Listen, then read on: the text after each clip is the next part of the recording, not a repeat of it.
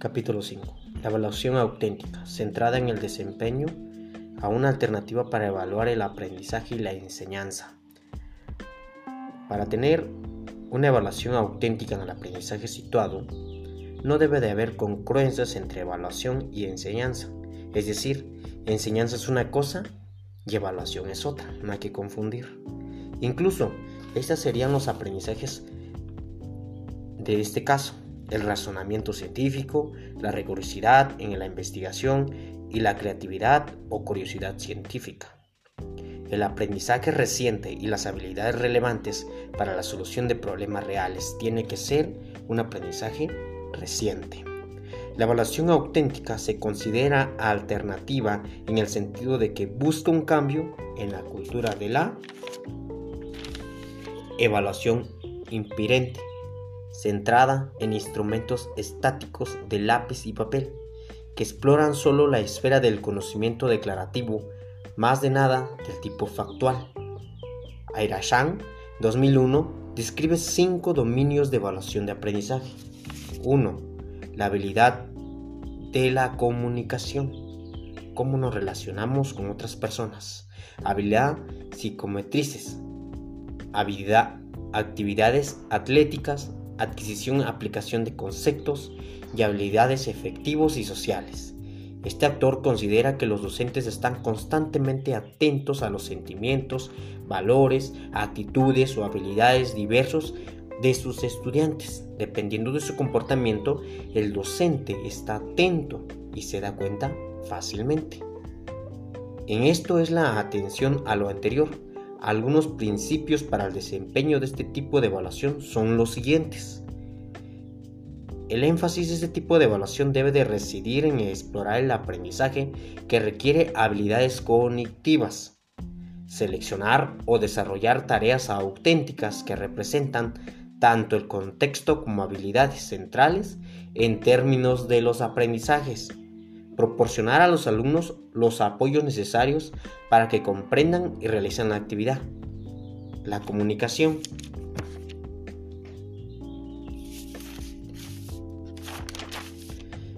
En este punto, Darling, acceso a Falk en 1995, plantea cuatro características. 1. Las evaluaciones auténticas están diseñadas para representar el desempeño en el campo de cuestión. 2. Los criterios de evaluación permiten valorar los aspectos esenciales en distintos niveles. La autoevaluación representa un papel muy importante en las tareas de evaluación auténtica, pues la construcción pues la construcción del conocimiento se entiende como una empresa humana de interés para la sociedad. Algunas ventajas y el alcance de este tipo de evaluación son los siguientes. Permite confrontar con criterios del mundo real, El aprendizaje en relación en cuestiones como un manejo y solución de problemas intelectuales. 2. Permite mostrar y compartir modelos de trabajo de excelencia. Tiene que ser transparente, tiene que haber oportunidades, tiene que haber un desarrollo en los alumnos proporcionar una retroalimentación de lo aprendido, facilitar a los alumnos el actuar. ¿Cómo hay que elaborar? ¿O qué hay que elaborar para la evaluación? ¿Vale? En relación con la elaboración, unas son las rúbricas, y esto ofrece una integración propia de las propuestas de los diversos autores que hemos citado tomando en cuenta que dichos pasos no son rígidos y que la secuencia no tiene que ser lineal. 1. Determinar las capacidades y competencias que pretende desarrollar a los alumnos.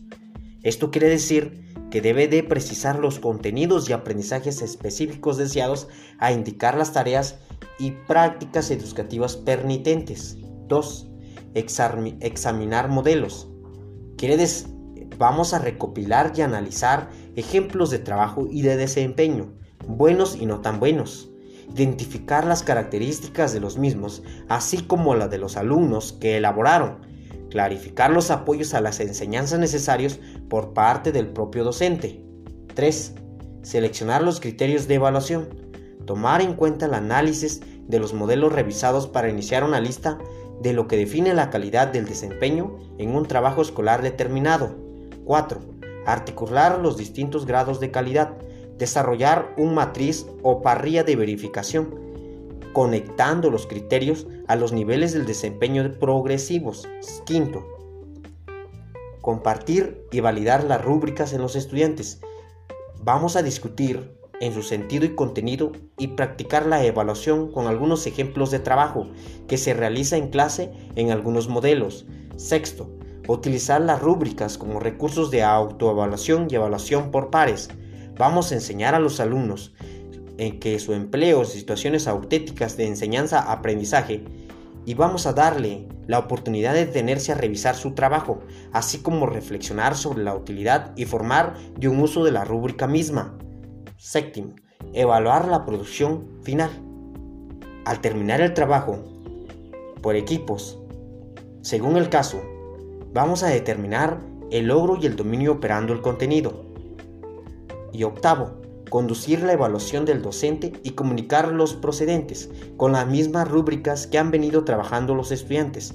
Quiere decir que vamos a prever de manera realista los cambios requeridos en la enseñanza y los apoyos a los alumnos de consecuencia de evaluación realizada.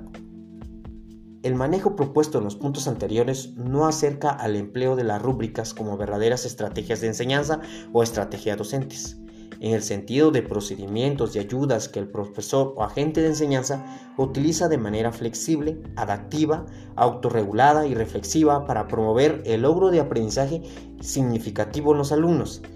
El autor Díaz Barriga Hernández 2002 dice que resulta evidente que la manera más inapropiada de trabajar una rúbrica sería que solo el docente la elaborara y la presentara a los alumnos el día de la evaluación final.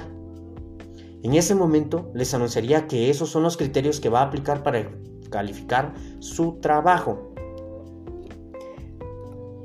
Airaishin 2001 plantea algunas notas proprietarias respecto al diseño y empleo de rúbricas y otras estrategias de evaluación de desempeño. Es importante entender que los criterios que en un momento dado se identifican y defienden no son los únicos posibles ni tienen el carácter absoluto. Sería un error confundir la identificación de criterios y niveles de desempeño con la elaboración de largas listas de cotejo con criterios o comportamientos superficiales, fragmentarios y tribales, o que conduzcan a observaciones inoperantes y intrusivas. La identificación de criterios de desempeño es un proceso continuo que pocas veces concluye el primer intento.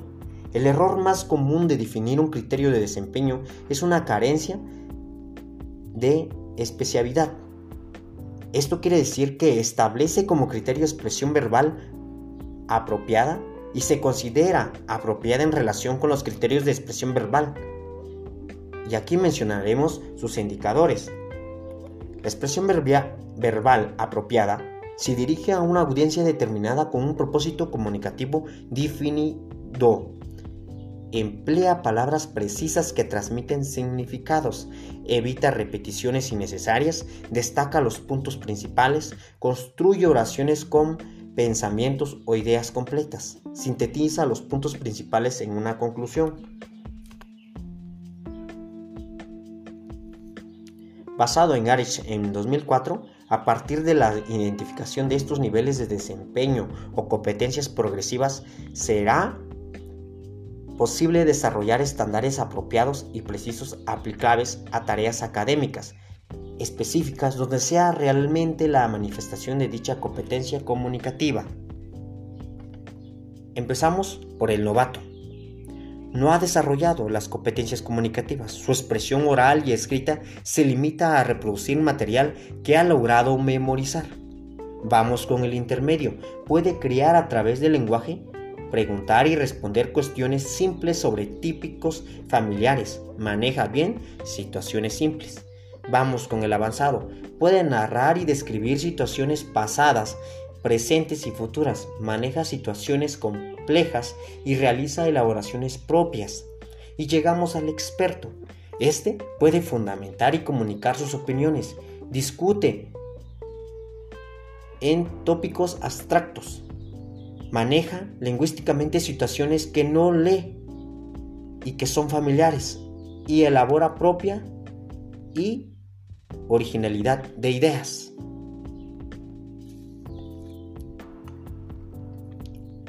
Hay que plantear al respecto algunos requisitos de los escritores contenidos en las rúbricas. 1. Los escritores deben de ser sensibles a los objetivos educacionales perseguidos. Tiene que ser apropiado para la etapa del desarrollo de los alumnos. Requiere credibilidad ante los diversos agentes involucrados de la evaluación. Necesita ser claramente comunicable. Implica ser explícita la dimensión ética de evaluación y tiene que ser justo y libre de sesgos.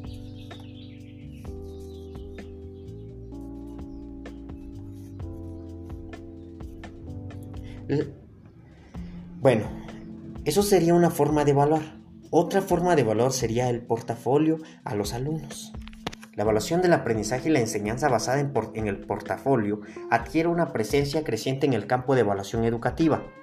Y tal vez hoy en día la estrategia de evaluación alternativa y auténtica más ocurrida, su éxito creciente se debe a que permite evaluar las personas, lo que las personas hacen, no solo lo que dicen, qué hacen y a lo que creen saber. ¿Qué es un portafolio? La autora Airaishan en 2001 y Aret 2004 en Keats 1999 define que el portafolio es una selección o colección de trabajos académicos que los alumnos realizan en el transcurso de un ciclo o cursos escolares o con base en alguna dimensión temporal determinada se ajustan a un proyecto de trabajo dado el término portafolio deriva de las colecciones.